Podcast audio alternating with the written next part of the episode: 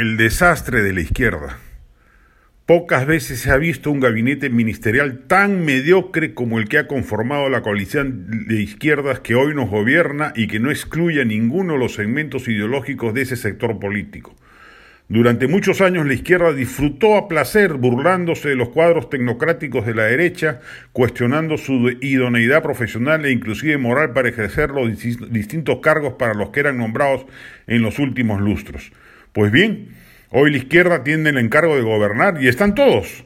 Hay castillistas, filosenderistas, serronistas, mendocistas, aranistas, caviares e independientes de izquierda en una amalgama indigesta de la que se salvan apenas cuatro o cinco ministros. El resto es para llorar. Tanto tiempo se pasó la izquierda preparando cuadros, gastando en ONGs que nutrieran expertos en diversas políticas públicas para que a la hora de asumir el desafío real de gobernar produzca el resultado nefasto que hoy se aprecia. Desde la izquierda suelen regodearse diciendo que la derecha tiene tecnócratas pero no intelectuales.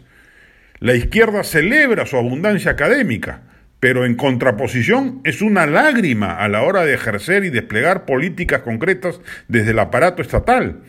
Desde hace poco más de 50 días tiene el poder entre manos y no hay ni siquiera desde su propia perspectiva ideológica nada que pueda ser al menos controversial. Lo suyo es piloto automático con un mapa de navegación errado.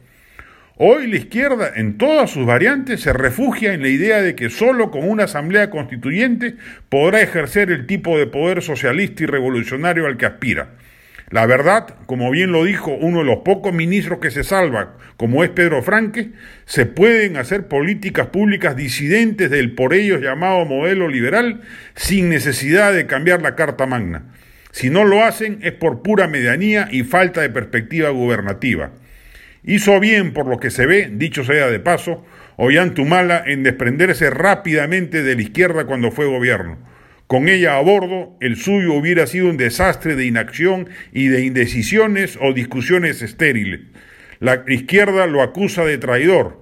El país le debería agradecer su perspicacia para darse cuenta prontamente de que la izquierda era un desastre ejecutivo. Las pruebas están al tanto. El gobierno de Castillo, el candidato de las izquierdas, no da ni para adelante ni para atrás. Y no es solo responsabilidad de un presidente diletante o incompetente, es la izquierda en su conjunto la responsable del desastre.